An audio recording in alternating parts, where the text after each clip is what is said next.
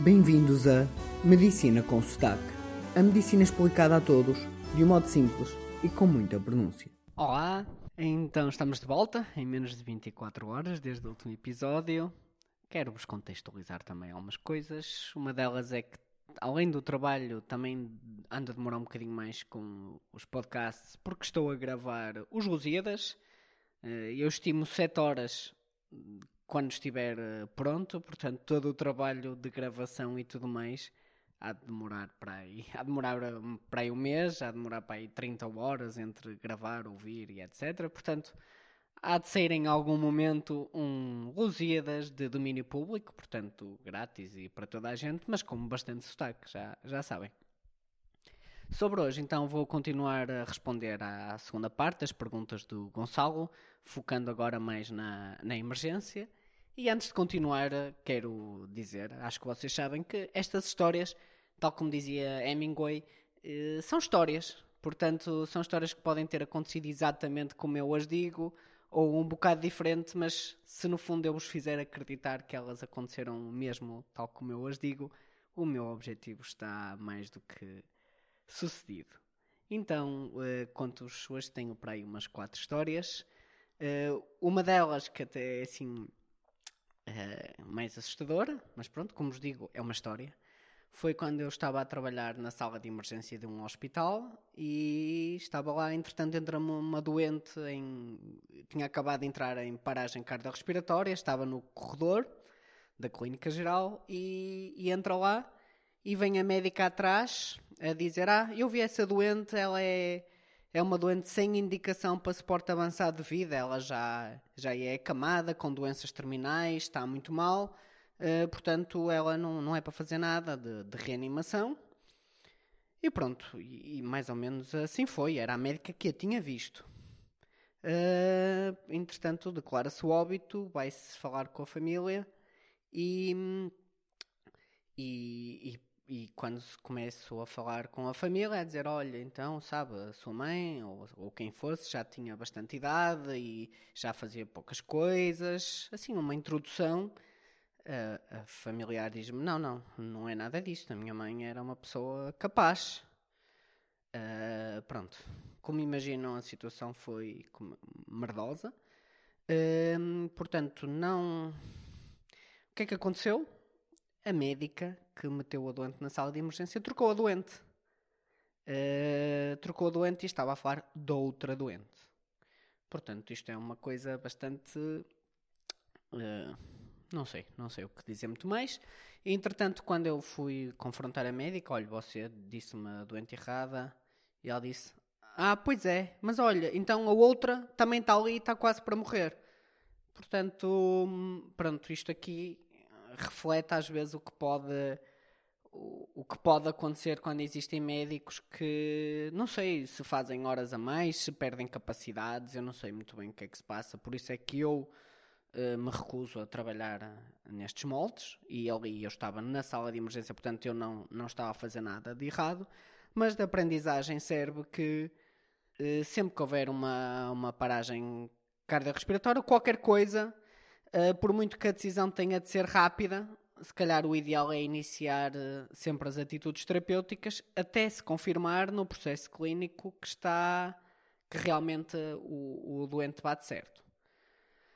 Pronto, esta começa logo assim com uma história mais, mais difícil. Uh, então vamos agora para outras um bocado mais fáceis. Uma delas muito fácil e até aconteceu para aí há 15 dias. Era uma, acho que era uma criança que tinha tido uma convulsão e eu disse à, à enfermeira que estava comigo na, na emergência médica para dar um supositório de diazepam e ela deu um de paracetamol. E não, não sei muito bem o que é que aconteceu. Ela diz que eu disse outra coisa e eu não me lembro ter dito outra coisa, portanto o que terá acontecido aqui é um erro de comunicação, que a comunicação deve ser uma comunicação fechada, não é? Eu devo dizer administra o fármaco X, o enfermeiro deve dizer vou administrar o fármaco X, depois deve dizer acabei de administrar o fármaco X.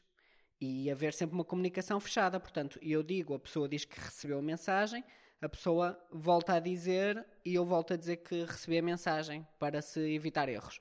Claro que na emergência, numa criança a convulsivar, até foi no meio da estrada, no meio do mato, que o carro encostou e assim, é mais fácil haver estes erros. E também é muito por isto que em países como os Estados Unidos, cheios de processos criminais, não existem médicos na rua, não é? Porque ninguém está para levar processos por erros que podem sempre acontecer e quanto mais crítico e tenso o ambiente e menos controlado, mais provável é de acontecerem. Uh, depois disto foi feito um debriefing com a enfermeira de maneira uh, a tentar que esta situação nunca mais uh, se repita. Pronto, são situações que acontecem e lá está. A aprendizagem faço eu, faz a enfermeira, que é confirma, confirma, confirma, não, não há problema em, em, se perguntar. Muitas vezes há esta coisa da hierarquia, não é? Só porque é médico e disse, o enfermeiro nem questiona, e isto acontece, infelizmente, mas comigo não, portanto foi feito o debriefing correto com a enfermeira e foi resolvida a situação. Uh, tenho também uma situação de um acidente em que eram multivítimas, ou seja, tinha para aí sete pessoas feridas, eu era o único médico, portanto eu tinha que entrar em ambulâncias, avaliar o doente, dizer sim ou não, se ia para o hospital, se não ia e para que hospital. E eu fiz a avaliação, a avaliação é sistemática, pergunta se dói as pernas, se mexe, uh, vê se tem algum ferimento, escoriações, se bateu com a cabeça, perceber em que carro, mas é sempre um ambiente bastante confuso, não é? Sete vítimas, uh, ter de escrever os dados, as doenças todos, é, é difícil. E o que aconteceu foi que eu não me lembro da doente ter queixado de alguma dor na, no pescoço.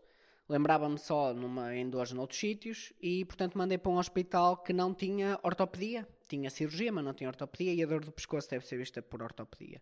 Portanto, quando chegou ao hospital, depois o médico confrontou-me a dizer, chamou-me à beira da doente, não é? Isto horas depois. Oh, dona, não sei o quê, diga lá o que é que lhe dói. E ela dói-me o pescoço.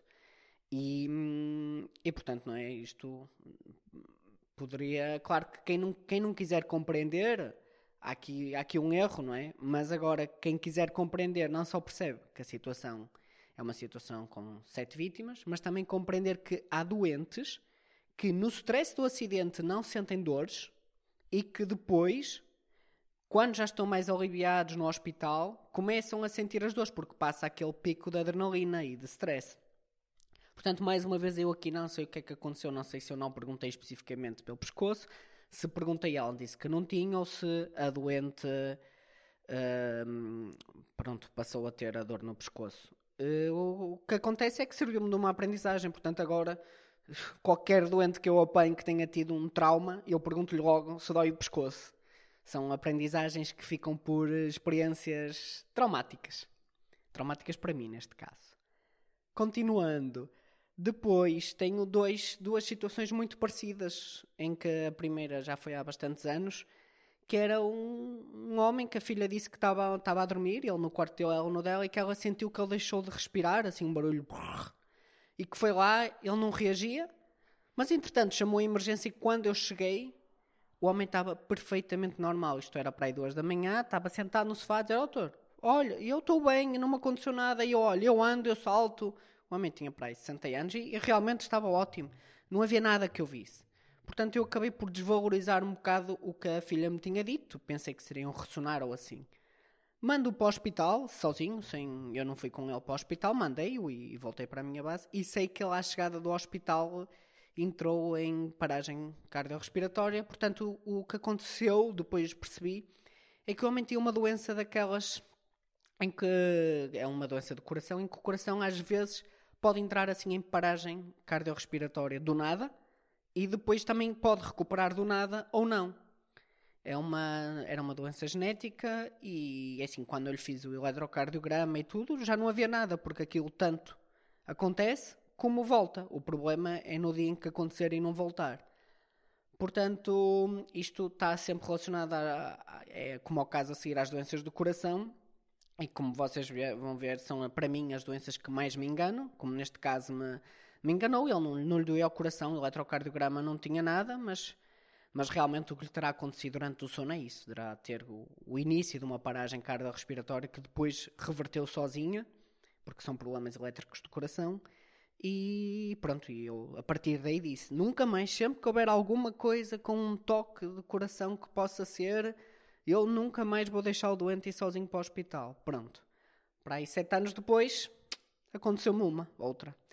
Em que um doente jovem, professor, já com vários anos, de, há vários dias, com dor torácica, eu fui lá à escola porque ele continuava com essa dor, dor torácica, dor na zona do coração, dor no peito.